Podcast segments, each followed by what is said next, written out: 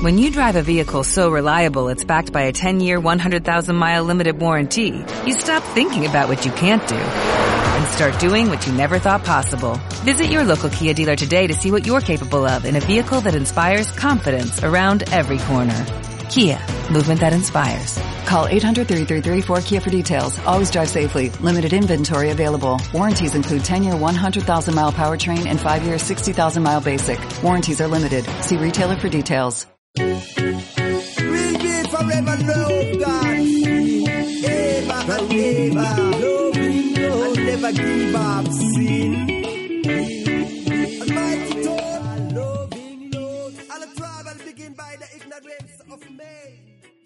Hay quienes tienen oficio, esto es un oficio, finalmente el de divulgar es un oficio, y yo creo que lo pueden hacer muy bien científicos, tenemos grandes ejemplos, pero por supuesto que también es trabajo de- del divulgador, ¿no? O sea, yo creo que, que no, no excluye el uno al otro, me parece que de pronto ahí hay una, una discusión que a mí me parece estéril, ¿eh?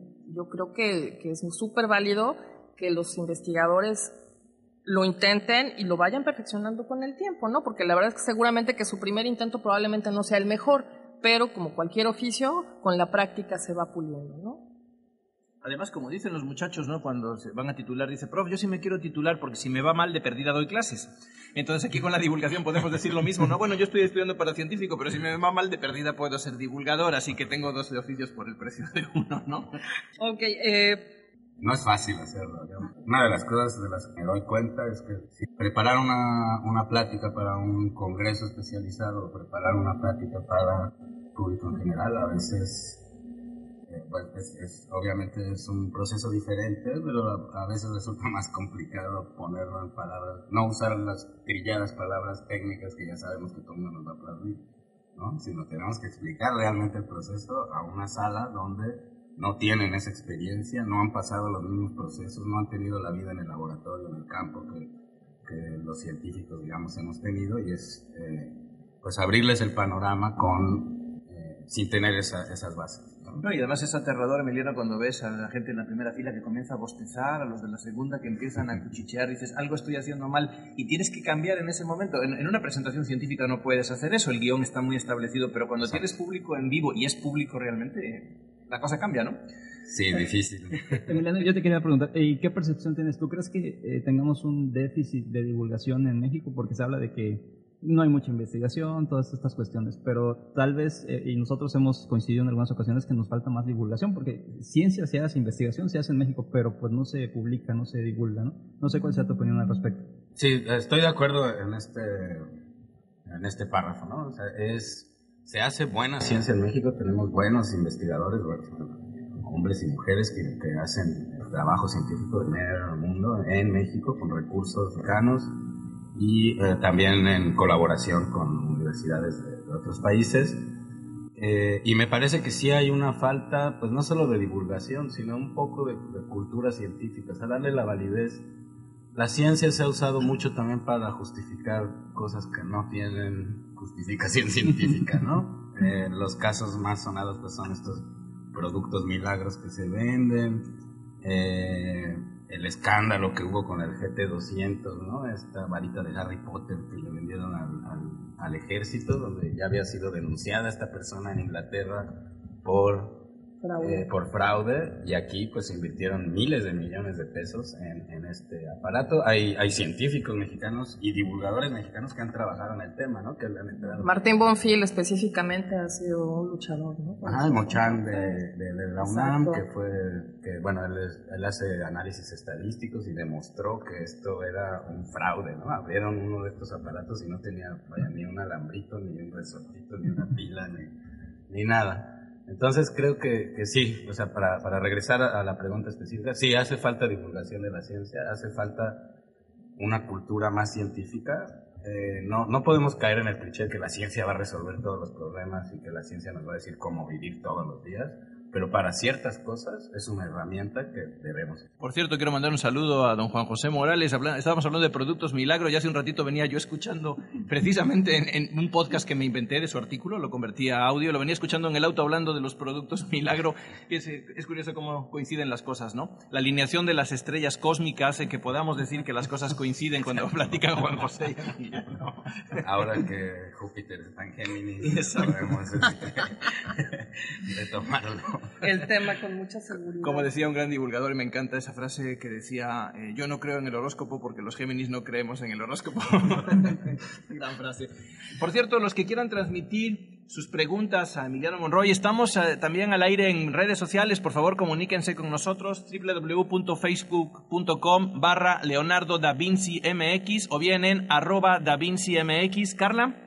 Yo estoy en Facebook como eh, facebook.com diagonal carlapo y en Twitter soy carlapo. Franco. A mí me pueden seguir en Twitter en, Sapiens Digital. Ahí estoy más en contacto. Que por cierto, ahí pueden encontrar después una gran cantidad de notas y de información que complementa muy bien a este podcast. Y yo, yo, yo, bueno, es que antes de brincar a otro tema, justo sobre esto que estábamos hablando de cómo recibimos o percibimos en México la divulgación de las ciencias y cómo si la gente le gusta, si no le gusta. Yo creo que tenemos que hablar en este momento de la presencia de Big Man y el escándalo que se ha armado en la Ciudad de México, ¿no? Con la, visita de este actor Paul Salum, ¿no? Este, y, su programa, bueno, este programa que a tantos nos gustó y nos formó y vimos todos los días durante mucho tiempo. Y bueno, que se dieron ocho mil boletos que volaron para la presentación que va a tener mañana y pasado en, en la UNAM. Y ha sido un revuelo que a mí me reafirma nuevamente que no sé en otros países, pero que al mexicano y a las mexicanas nos gusta la ciencia, que nos hablen de ciencia, que nos la cuenten, que nos la platiquen, que nos diviertan. Pero que nos, platiquen bonito. Nos encanta. Pues sí, pues es que nadie se quiere aburrir y justamente ese es el reto de hacer divulgación, que uno diga, pues mira, está padre, no, no te mueres de sueño, está divertido, que puedas en realidad pasarte tu media hora o tu una hora sentado sin perder, eh, o sea, sin quererle cambiar de canal, sin querer hacer otra cosa. y claro que alguna vez Javier Cruz, que fue quien me formó en este asunto de la divulgación y del periodismo científico, eh, hizo un análisis sobre los últimos 40 años de las notas más impactantes del New York Times, ¿no? Y algo así como el 80% de las notas más impactantes que habían tenido mayor eh, recepción en el mundo. Este, tenían que ver con ciencia, muy cerca. Entonces, nada de que la ciencia no vende, nada de que a nadie le interesa la ciencia. Claro que interesa y claro que vende y claro que nos gusta. Lo que pasa es que no nos la dan, ¿no? No, no, no, no nos la dan. Sí, y bueno, yo creo que, como decía Emiliano, hay, hay un problema de cultura y ahí coincidiríamos en que hay un problema de educación, entonces, ¿no? Porque de, ahí son las bases del desarrollo de una cultura. Entonces, cuando tienes una sociedad que no está educada, no en su 100%, pero sí en su gran mayoría, pues entonces pierdes eh, ese, ese, desarrollo de cultura. Llamémosle científica o interés por algo, que, buscarle la credibilidad a algo, ¿no? Porque como dicen los productos milagros, te cuentan, lo, lo, que dice la tele es real, ¿no? ¿no? No hay nada que pueda ir en contra de eso. Y eso es una falta de cultura que, bueno, tenemos aquí en México que nos hace falta desarrollar. Desgraciadamente, y bueno, voy a, tocar un punto aquí un poquito, eh, no sé si decir fuerte, pero son de los, de los rubros a los que más se les quita presupuesto, educación, salud, cuando son los rubros donde más se deben fortalecer, porque son los cimientos de, del país, ¿no? Por así decirlo.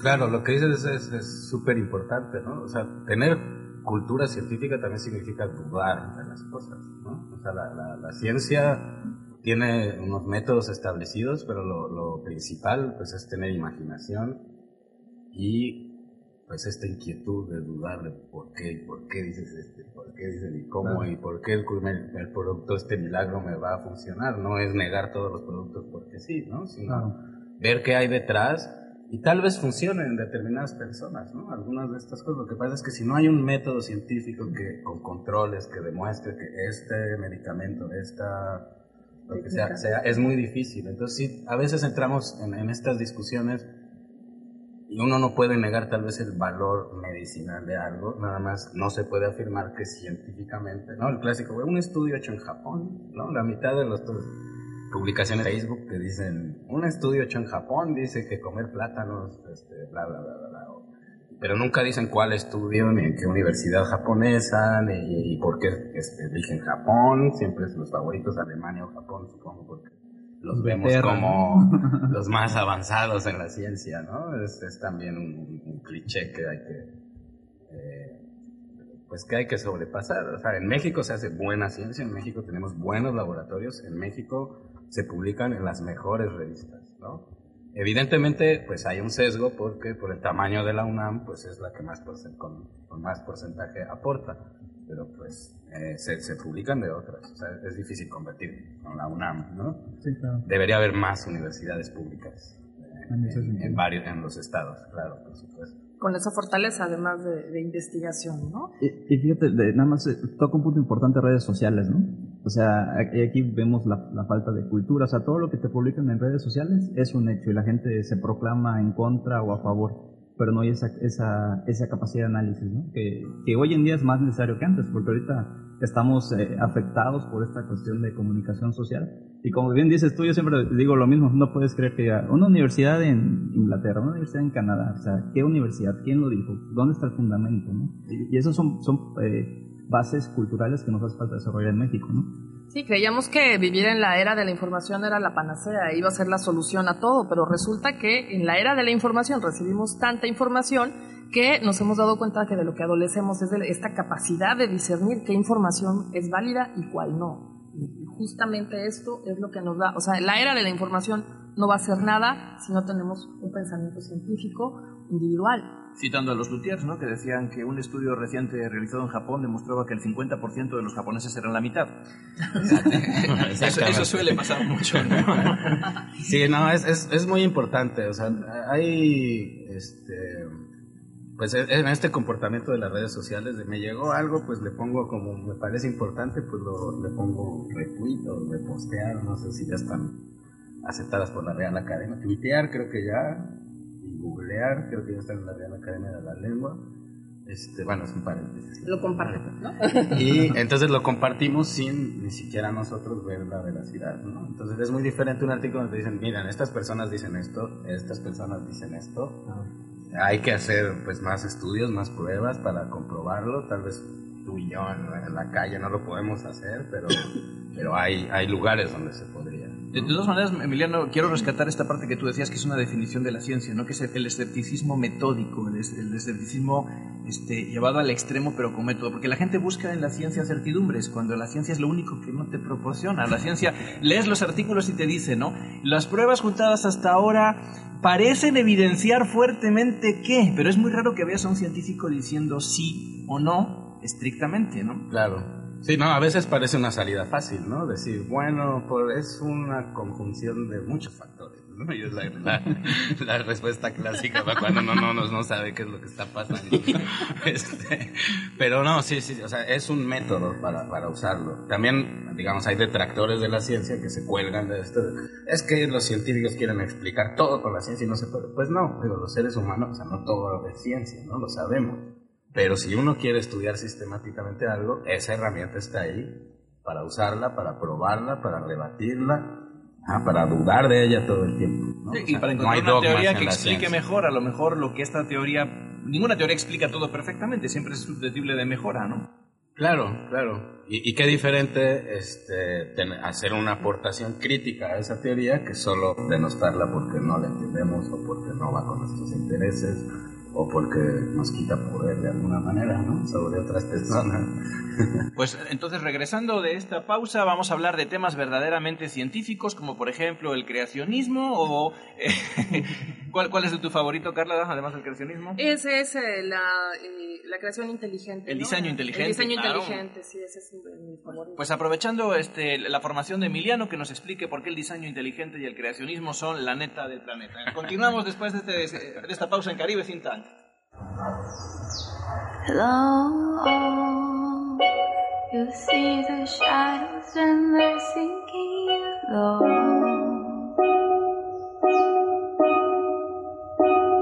Oh, under the moon and sun you walk with your ghost.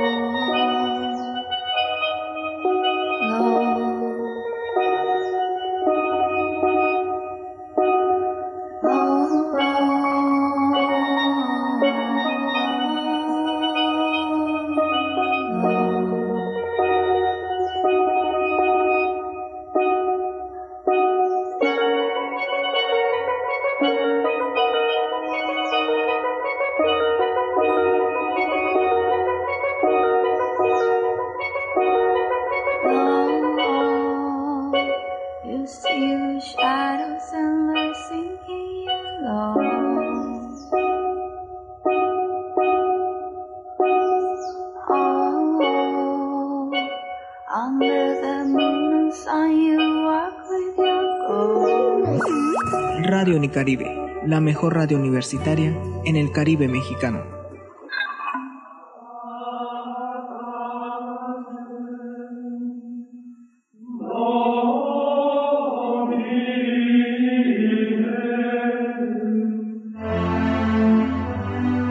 Todo es parte de la historia del arte. ¿Quieres conocer más? El Colegio de Arquitectura de Cancún te invita al Diplomado en Historia del Arte Occidental 2014, conformado de cinco módulos y una duración de 104 horas. Iniciamos el lunes 24 de febrero y sábado 1 de marzo. Para mayor información, comunícate a los siguientes teléfonos: 9982 41 5102, 9988 95 73 50, 9988 10 11 83 o 9981 20 47 85. Visita nuestra página de Facebook Historia del Arte Occidental o envía un correo electrónico a historiadelarteoccidental@gmail.com.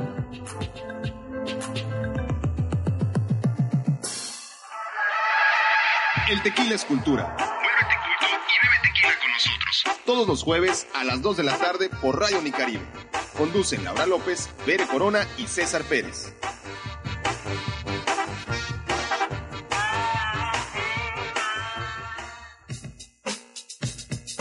En la casa, el taller y en la oficina, tenga usted un acceso Wi-Fi banda ancha, red inalámbrica o inalámbrica para conectarse y escuchar Radio Unicaribe. ¡Ah, qué buena sintonía!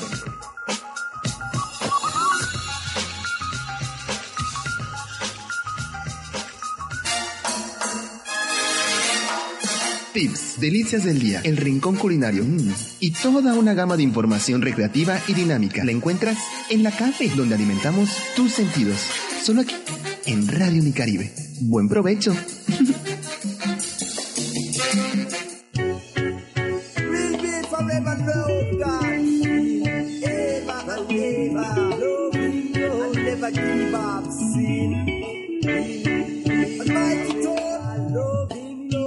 And the trouble begin by the ignorance of man. In front of the power of God. Material pollution. Estamos de vuelta en Caribe Finland, en nuestra segunda parte estamos platicando con un científico de Eras. Emiliano, bienvenido de vuelta. Carla te tiene aquí un listado de preguntas por demás crueles para este, ver si eres creacionista o estás... Carla. Adelante. Sí, este es tu primer examen, este, es del predoctoral. Exacto. No, Emiliano, yo quisiera saber, bueno, quisiera preguntarte, eh, ¿cuál es tu formación? Mi formación académica, yo estudié la carrera de química, la licenciatura de química en la UNAM, en la Ciudad de México. Eh, después de eso hice una maestría en ciencias del mar, en química acuática, del Instituto de Ciencias del Mar y Minología de la UNAM. Es, eh, fue cuando eh, me cambié del DF a, a venir a vivir aquí en Quintana Roo y estuve trabajando en el CICI, Centro de Investigación Científica de Yucatán, en la Unidad de Ciencias del Agua, y dando clases en la UNAM en Puerto Morelos. Eh, posteriormente, bueno, esto me dio mucha experiencia, digamos, trabajando con, con el agua, ¿no? En, en todos también. A mí me interesa la química en el agua, esté donde esté. Y con mis intereses en, en la península, pues vi que tenía que voltear hacia la roca, ¿no? Hacia la geología. Entonces, el doctorado, el programa doctoral en el que estoy ahora es eh, en geoquímica, ciencias de la tierra, el departamento de ciencias de la tierra de la Universidad de Northwestern en, en Illinois. Entonces, finalmente estás en la roca, pero yo regresarnos un paso. Eh, quiero que nos cuentes un poco, seguro que tú tienes algunos datos apasionantes sobre la circulación oceánica en la península de Yucatán, ¿no? Eh, ocurren ahí fenómenos interesantes, se encuentra el Mar Caribe con el Golfo de México. ¿Qué pasa por ahí? Eh, bueno, yo ahora me dedico más al estudio de las aguas continentales. Eh, lo que te puedo decir, el, hubo un, un- el, el estudio doctoral que hizo uno de mis asesores de tesis de, de- de maestría, se llama doctor Martín Merino, él hizo un estudio de, de la corriente de Yucatán. Eh, una de las cuestiones que a mí me gustó de ese trabajo, y él, y él, pues cuando nos compartía esas experiencias, se pueden usar ahora pues estos sistemas de GPS para poner flotadores con un sistema de GPS. Él lo que usó fueron naranja. Ah, En esa época eran los 80. eh, y para eh, eh, tratar de trazar esa circulación oceánica sin usar sensores remotos, lo que hice fue poner eh, naranjas con un, palillo de dientes, con una notita que decía, pues si me encuentras, apunta a dónde me encontraste y llévame a tal lugar. Y así fue como, o sea, la gente le ayudó sin querer a, mapear esta, esta corriente, ¿no? La corriente de Yucatán viene de manera general del sur hacia el norte, pasando en- entre la isla de Cozumel y la península y hace un giro hacia el Golfo. Este giro lo que, lo que permite o lo que produce es eh, un levantamiento de agua profunda, de aguas frías profundas con muchos nutrientes, eh, lo que le llamamos una surgencia, y eso pues levanta nutrientes, alimento hacia la superficie y por eso vemos cuando esta surgencia se encuentra en su, en su periodo más, más fuerte, digamos, en el año, pues es cuando llegan grandes animales a comer ahí, ¿no? Las mantas, mantavilosis, este, y el tiburón ballena. Entonces tiene que ver con la circulación de las corrientes. Con la circulación y con el movimiento.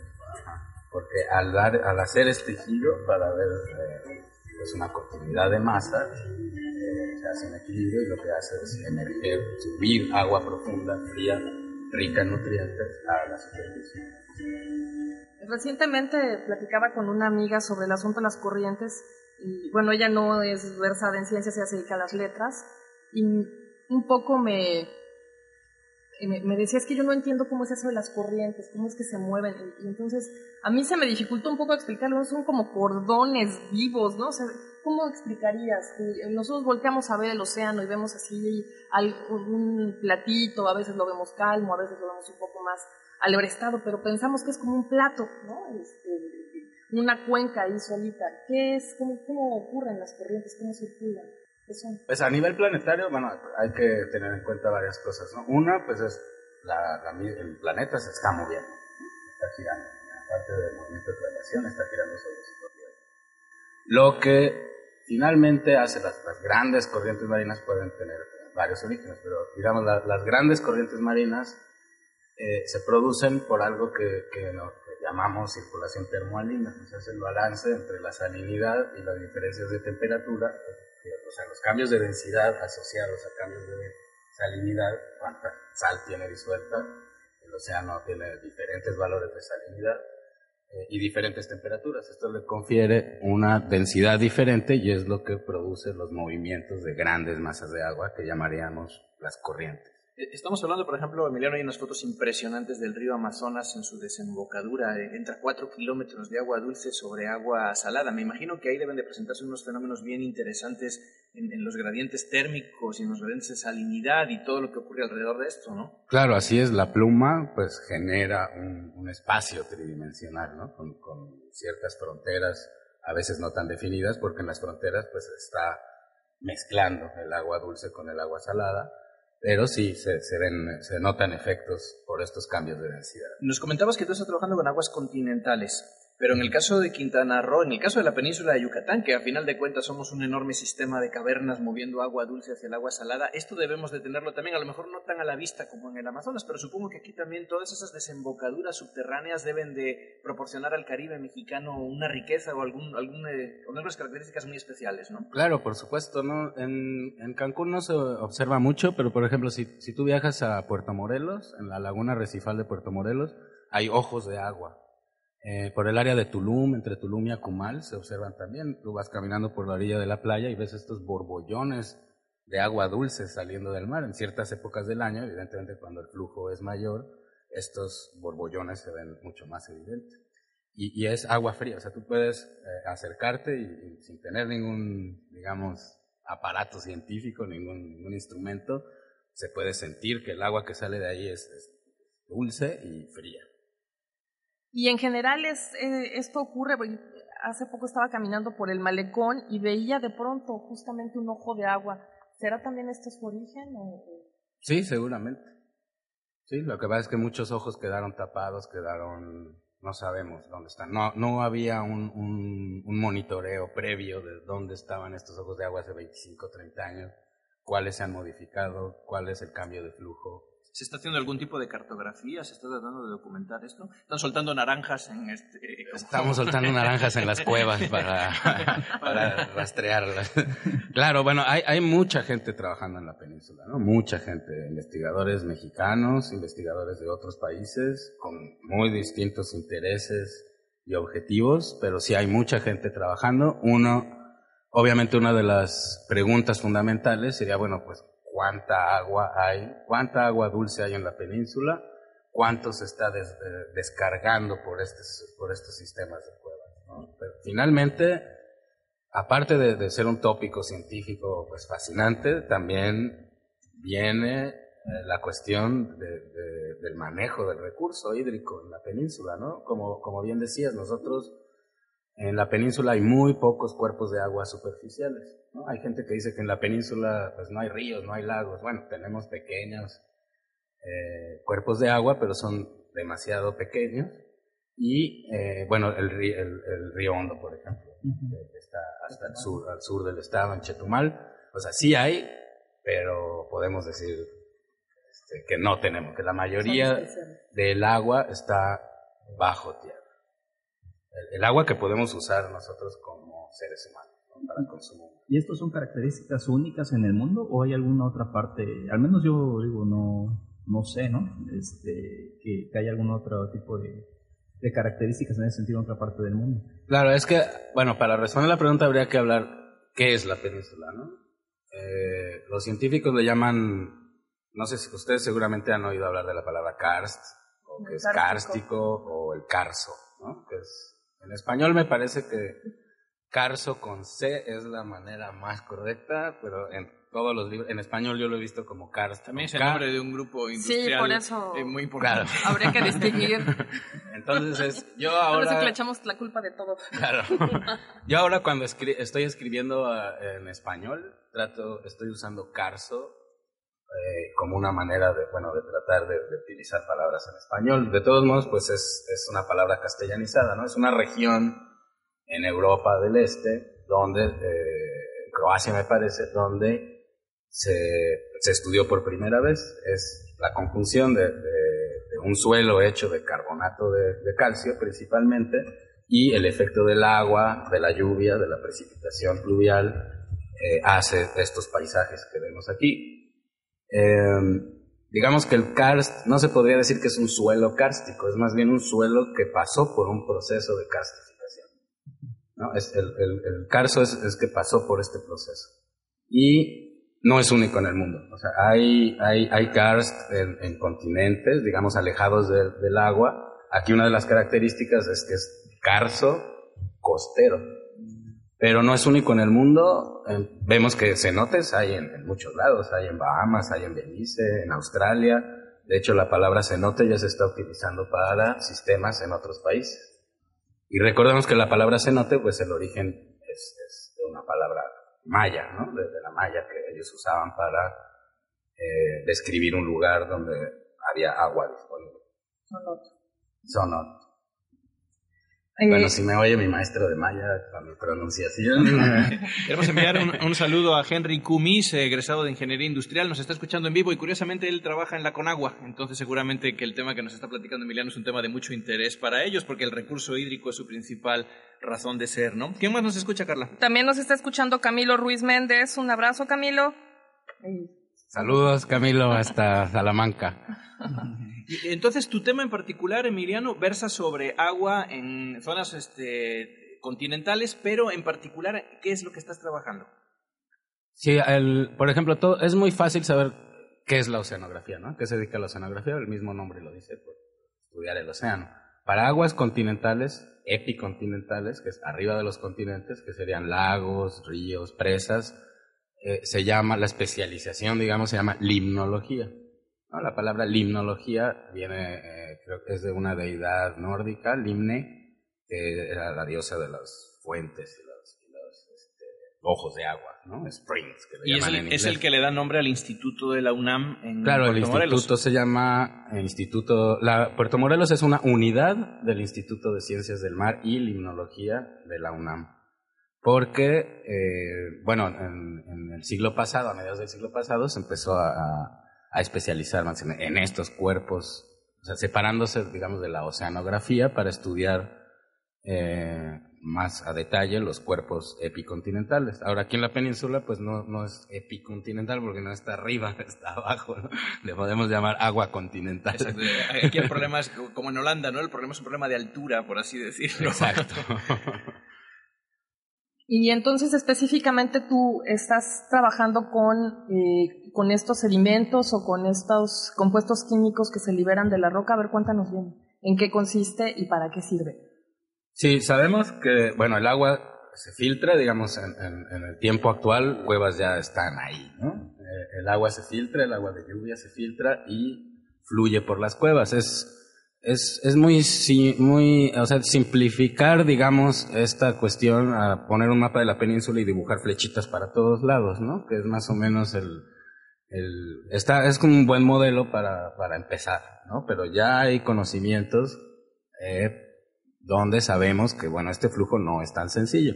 Es una bonita manera de ilustrar que lo que llueve en la selva, este corre por abajo de nuestros pies y sale a la laguna recifal, Pero es un poquito más complicado que eso. Hay, personas que se, que se están dedicando a medir trazadores, nosotros llamamos trazador algún elemento, alguna sustancia química que yo puedo medir a través del tiempo en diferentes estaciones y puedo evaluar la cantidad de agua que se está moviendo, qué tan rápido se está moviendo el agua y dependiendo del tamaño del conducto, el volumen de agua que se está descargando. Este, entonces, para regresar a la pregunta es, ahorita en específico yo estoy interesado en la interacción del agua y la roca. ¿no? Hay sustancias que, pues, si yo la he hecho en el pozo, supongo que va a salir allá, pero lo que estamos viendo es, no, bueno, hay sustancias que se pegan a la roca y se despegan eh, de diferentes maneras y a diferentes tiempos. En, en química, bueno, los que han tenido experiencia en un laboratorio de química y conocen la palabra cromatografía, pues se usa este principio, bueno, antes se hacía en unos geles de, silicio, hay columnas ahora de resinas muy avanzadas, pero se basan en el mismo principio, las sustancias se pegan y se despegan a diferentes tiempos y es una técnica de separación.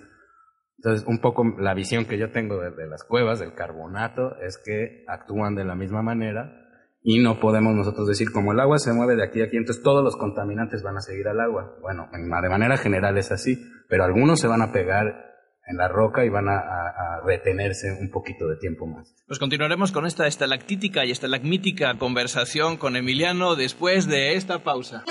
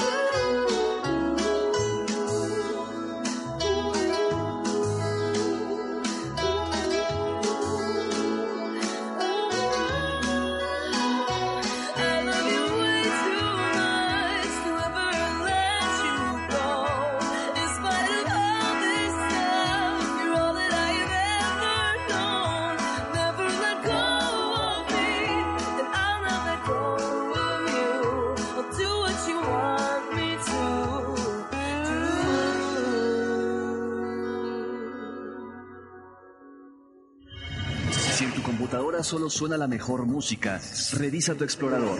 Seguramente están en la página de Unicaribe. Radio Unicaribe. Sintonízanos en radio.ucaribe.edu.mx. Innóvate, Renuévate. refrescate, dale un fresh a tu vida. InLife, donde encontrarás ese toque que tanto estabas esperando. Todos los martes, de 2 a 3, solo por Radio Unicaribe.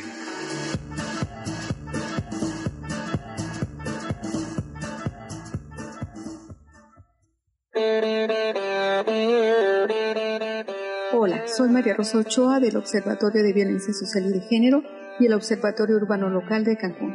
El análisis realizado por nuestros observatorios, con base en información disponible en Encuesta Nacional sobre Adicciones, refleja que el estado de Quintana Roo se encuentra notablemente por encima de la media nacional respecto del consumo y abuso de alcohol, afectando especialmente a la población joven, sumado a que el estado cuenta con una oferta de más de 2.480 expendios de alcohol, mientras que para la atención de esta problemática se cuenta solo con cuatro centros de integración juvenil.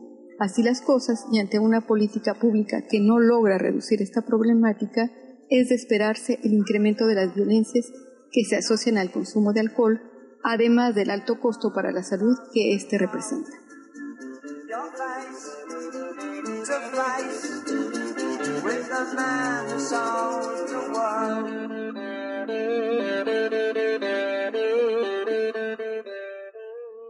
Los comentarios vertidos a través de la frecuencia de Radio Nicaribe son responsabilidad de sus autores. Radio Nicaribe se deslinda de dichos contenidos.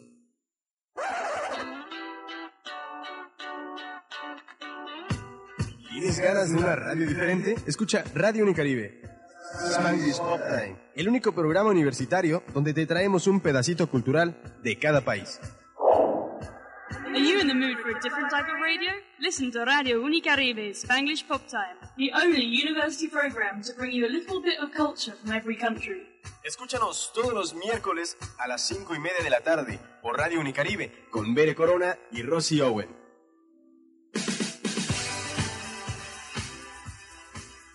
En un país cuyo nombre no será mencionado, se produce algo nunca visto desde el principio del mundo.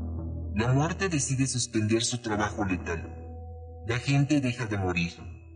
La euforia colectiva se desata, pero muy pronto dará paso a la desesperación y al caos. Sobran los motivos. Si es cierto que las personas ya no mueren, eso no significa que el tiempo haya parado. El destino de los humanos será una vejez eterna. Novela ganadora del Premio Nobel de Literatura. Las intermitencias de la muerte de José Saramago. Encuéntralo en la biblioteca Antonio Enríquez Aviñar. Radio Unicaribe impulsa el hábito de la lectura en la comunidad estudiantil.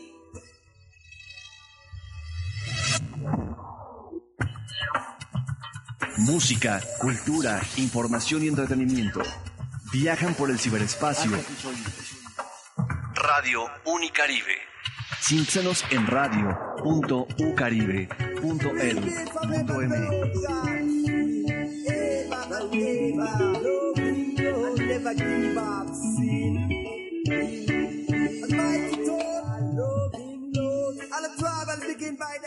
Estamos de vuelta en Caribe Think Tank. No saben de lo que se han perdido por no poder escuchar lo que se platica en los intermedios. Estamos aquí en, en plena cháchara. Franco, tenías una pregunta excelente para plantearle a Emiliano. Claro que sí. Eh, Emiliano, mira, yo te quería preguntar, y ya te lo pregunté hace rato, pero te la vuelvo a hacer aquí eh, al aire. Eh, la Universidad del Caribe abre la carrera de Ingeniería Ambiental porque se ve en, un estudio que hay un déficit de ese tipo de profesionales. Al fin y al cabo, el medio ambiente en Cancún es un bien económico, ¿no? Porque te produce turismo, sol y playa y otras cuestiones. Pero es algo que hay que cuidar, ¿no? Porque también es algo que se desgasta con, con, suma, con suma facilidad. Eh, Yo te quería preguntar tu, tu perspectiva. Eh, ¿Hay un déficit muy, muy fuerte en esta zona en particular de este tipo de, profe- de profesionales? Pues yo, yo creo que sí hay un déficit. Lo que habría que estar seguros es que hay demanda también, ¿no? Este, a uno, pues, a mí me gustaría que hubiera más carreras de ciencia, que hubiera carreras de ciencia en Quintana Roo disponibles. Ahora, ¿qué tanta gente entraría ahí? Se, se- se necesitarían hacer otro tipo de estudios para estar seguros de eso, ¿no? ¿Qué, qué tanta demanda hay? Y, e impulsar esas carreras, sí, definitivamente. Sobre todo esta parte ambiental que dices, eh, que ahora, por ejemplo, para, para asignarle un valor al manglar por metro cuadrado lo que sea, se pone en dólares. Y bueno, si ese es el lenguaje que, que, van a hablar ciertas personas, pues hay que hablar en su lenguaje y decirle, bueno, mira, si, si tú no eres, de los- como platicamos hace de los que va y abraza los árboles, pues al menos, mira, destruir una hectárea de manglar cuesta tanto. Está estimado que cuesta, es un, es un costo ambiental de este tamaño. Yo antes estaba así como que me chocaba mucho esa idea de, de, bueno, ¿cómo le podemos asignar un número a la selva, ¿no? A un metro cuadrado de selva, o un valor a un metro cuadrado de manglar. Pero bueno, es una herramienta más que tenemos para convencer a la gente que habla en ese idioma. Que de el alguna lenguaje manera, del dinero. Emiliano, los bonos de carbono pusieron de moda esta situación, ¿no? Claro, claro. Claro, es una manera como de, de- digo ya, cómo se manejó el asunto y, y a esas grandes esferas cómo, cómo se maneja, pero es como pagar una multa, ¿no? Bueno, pues destruye una hectárea de manglar, al fin me cuesta tanto, aquí tengo, me sobra, dame el cambio en otras hectáreas por allá, ¿no? Porque tengo dinero para destruir lo que yo quiera. Pero eh, imagínate una perspectiva, vamos a decir, la apocalíptica para Cancún, ¿no? Una, una- que se contamine de una manera muy importante la costa o los mantos. Eh, sería, eh, ahora sí que el acabose, dijeran Por en mi pueblo, ¿no? o sea- de, de- de un bien económico. Yo escuchaba un dato, fíjate, más, más o menos para ir- irnos relacionando. Dicen que, que la federación cuando Wilma, cuando llegó Wilma y deshizo Cancún, este, perdía 30 millones de pesos diarios. O sea, en lo que Cancún se, se recuperaba. Entonces imagínate que esto pase con una afectación que no pueda recuperar al, al corto ni mediano plazo, ¿no? Yo creo que es, que es importante establecer esta cultura de que necesitamos cuidar de lo que vivimos al fin y al cabo, ¿no? Claro, por supuesto, porque al final, pues yo creo que todos estos hoteles están asegurados, ¿no? O sea, si hay un catástrofe ambiental, los trabajadores son los que van a decir, bueno, ¿y ahora dónde voy? Los hoteles van a cobrar su seguro y se van a ir a construir otro lado. O sea, ellos ya saben lo que va a pasar, ¿no? La tienen, digamos, una salida fácil, no tanto los, los empleadas y los empleados de los hoteles. Eh, ahora, para esta otra cuestión que, mencionabas, también eh, eh, es importante pues hablar hablar en su idioma, acercarse con él. Para, para ver, yo no sé, no, porque no, no estoy en ese, en ese mundo, o sea, qué tanto acercamiento hay entre las autoridades, los hoteles, y se hacen pláticas acerca de, cómo está la situación. Evidentemente habría también que saber por qué vienen los turistas a, a este lugar, ¿no? ¿para qué vienen? Vienen por los cenotes, vienen por la comida, vienen por las cuevas, vienen por el arrecife. Eh, ¿Por qué vienen? No? Si se destruye alguno de estos sistemas, pues evidentemente Hay un tema por hay ahí que que- preguntarnos si la gente, los turistas seguirán viniendo. Hay un tema por ahí que, que salió hace poco, me comentaban de esta parte de Isla Contó y que ya hay planes de, de permitir el acceso turístico, ¿no? Y hay empresas ahí que están buscando llevar gente. Los, los, los investigadores que están ahí como que se ponen los pelos de punta porque pues es un paraíso, ¿cómo llamarlo? Un ecosistema un- es un paradisíaco. santuario de aves, Un santuario, este, y además con este espectáculo de tiburón ballena que es único, ¿no? En- eh, aquí en, en- en esta parte. Entonces, eh, es necesario, ¿no? Yo creo, gente con formación como la tuya, que nos diga, oye, ¿sabes qué? Hay que cuidar de esta manera, hay que hacerla así, porque necesitamos cuidar de lo que vivimos, lo que nos está dando de comer, digo, de alguna, de alguna manera, ¿no? Oye, más en relación con tu trabajo, cuéntanos cómo, cómo está precisamente esto. Eh, tú nos eh, comentabas que estudias el flujo de algunos eh, compuestos disueltos en, el, en las rocas y, bueno, el, compuestos de las rocas que se disuelven en el agua. Cuéntanos cómo, cómo percibes este asunto en la península. Bueno, yo específicamente estoy, estoy con eso. Hay, hay, hay gente que usa diferentes trazadores, como mencioné hace rato. Este, nosotros podemos aprovechar ese, eh, pues la cantidad que hay de cierta sustancia para ir evaluando los movimientos de agua.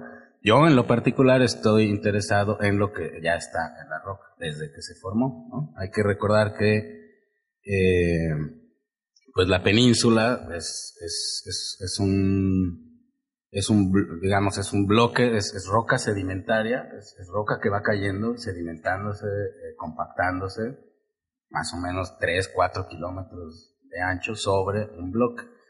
Todo lo que pasó allá arriba es, lo que vemos tuvieron que pasar muchos procesos geológicos para que nosotros hoy día veamos una laguna recifal una laguna costera las cuevas, unas cuevas sumergidas, otras cuevas secas. ¿no? Entonces, digamos, esa es la roca original sobre la que se hizo la cueva. Es muchísimo más antigua que las estalactitas y estalagmitas. ¿no? Las estalactitas y estalagmitas son muy recientes. La cueva tuvo que haber estado formado primero, tiene que haber estado seca, con los diferentes cambios de nivel del mar. Sabemos que muchas, varias de las cuevas, las que vemos ahora, no eran así hace algunos años. Unas estaban llenas de agua, otras no. Y en el balance actual este, es lo que observamos. ¿no? Eh, yo, yo principalmente estoy eh, interesado en esto, en, los componentes originales de la roca y cómo se van lavando asociados a esta frecuencia de cambios en el, en el nivel del mar. Que serían básicamente la península, digamos, la vulnerabilidad de la península, pues la podemos resumir en, en estas cuestiones, ¿no? Más o menos eh, cómo compaginar esta parte del, medio ambiente con la explotación turística. Dos, la disponibilidad de agua para los habitantes y, el creciente ritmo de desarrollo de la península. Tres, calentamiento global, aumento en el nivel del mar y salinización de los pozos de, extracción, que serían básicamente como, pues a grandes rasgos, de manera muy simple, yo resumiría los, los grandes retos que tiene la península desde esta perspectiva. Vamos a dar unas líneas de investigación interesantes aquí. Así es, voy a poner a trabajar a los ambientales. Y hablando de eso, quisiéramos hacer nuestro habitual resumen de los temas científicos de la semana. Bajo el hashtag periodismo de datos, Carla nos compartió una nota. En 2013, historiadores, ingenieros, físicos, químicos y científicos ambientales tuvieron más oportunidad de conseguir empleo según un cálculo del periódico El Universal. Interesante tema, si estás decidiendo qué estudiar, pues bueno, ya sabes por dónde irte, ¿no? Otro tema que es de mucho interés, el Consejo Quintanarroense de Ciencia y Tecnología y el Consejo de Ciencia y Tecnología de Yucatán nos están invitando a la presentación de una convocatoria llamada Incubatic, que tendrá lugar el martes 25 de febrero a las 10 horas en las instalaciones del auditorio de nuestro complejo científico cultural planetario CAYOC. Esto es muy, muy importante, sobre todo para aquellos que se dedican a tecnologías de información y comunicaciones. Se trata de apoyos económicos, estímulos para detonar esa industria en eh, Quintana Roo y también en Yucatán. Eh, estamos en plena época donde los jóvenes están por decidir qué universidad eh, van, en qué universidad van a estudiar. Nuestra Universidad del Caribe está ofreciendo visitas guiadas para conocer las instalaciones y nuestra oferta educativa. Aquellos que estén interesados pueden enviar un correo electrónico a rchaves@ucaribe.edu.mx o bien comunicarse al 881 4400 extensión 1232 1232. También Carla nos comparte una nota muy interesante. Tenemos en la biblioteca a la mamá de Kepler. Sí, tenemos este libro divertidísimo que ya le estuve echando una ojeada, está en catalogación urgente, es decir, ya se terminó de catalogar, se catalogó en 24 horas, llegó y calientito se fue al librero para que vengan y lean un poco de divulgación de las ciencias hecha por nuestro querido, Sergio- querido y admirado Sergio de Régules.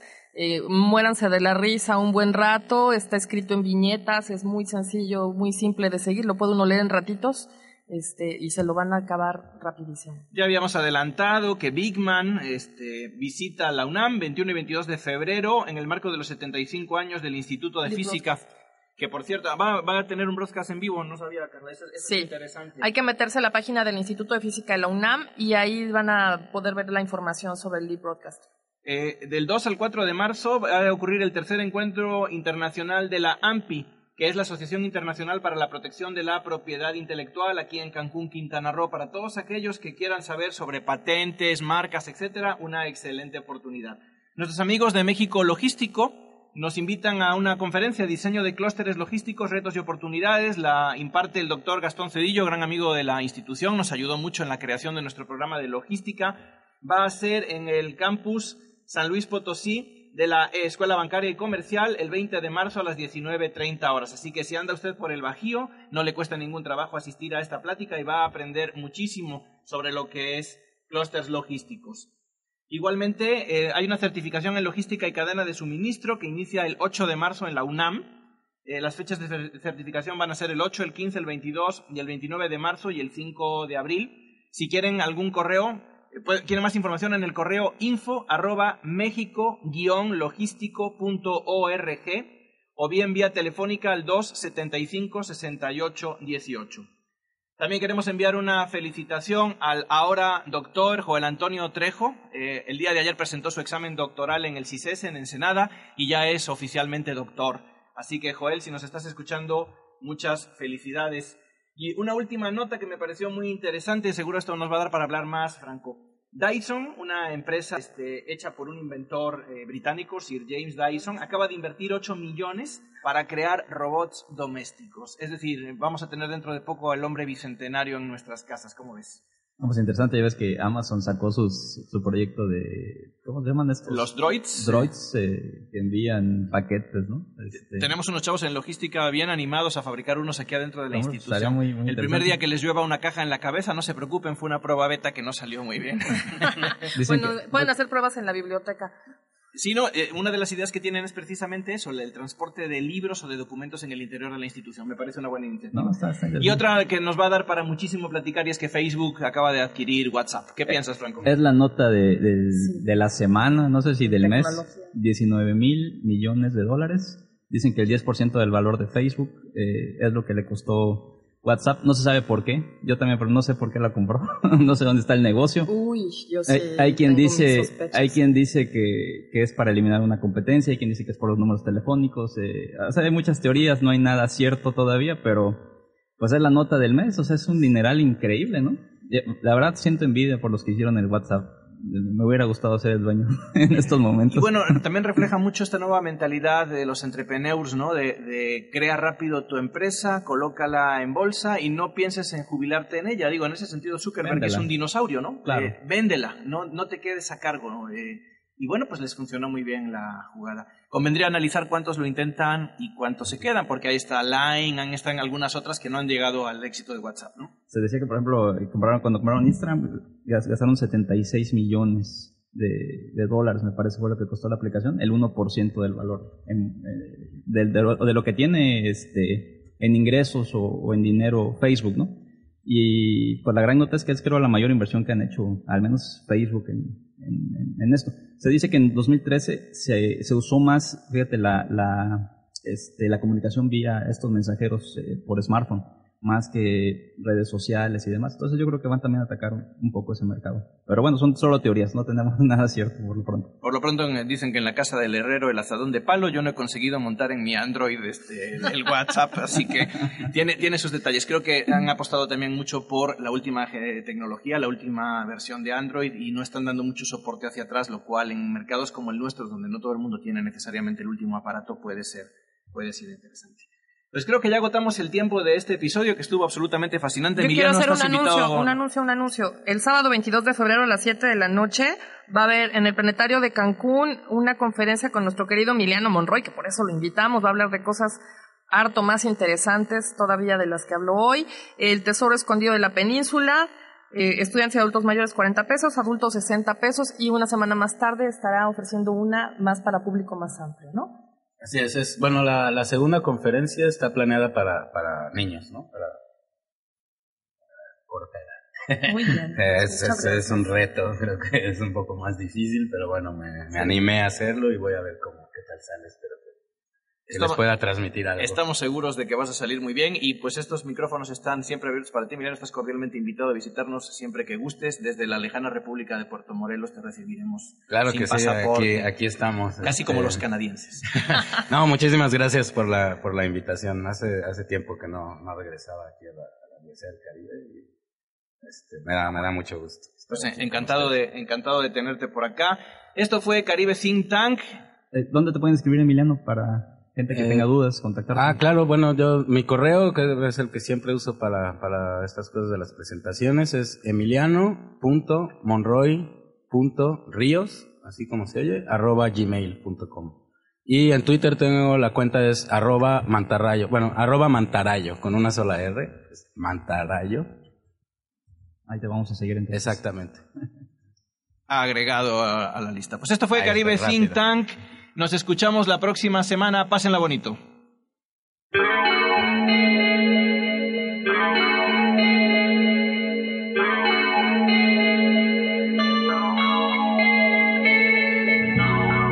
Il tempo mi sfugge di mano e sbatte contro la mia pazienza di vetro.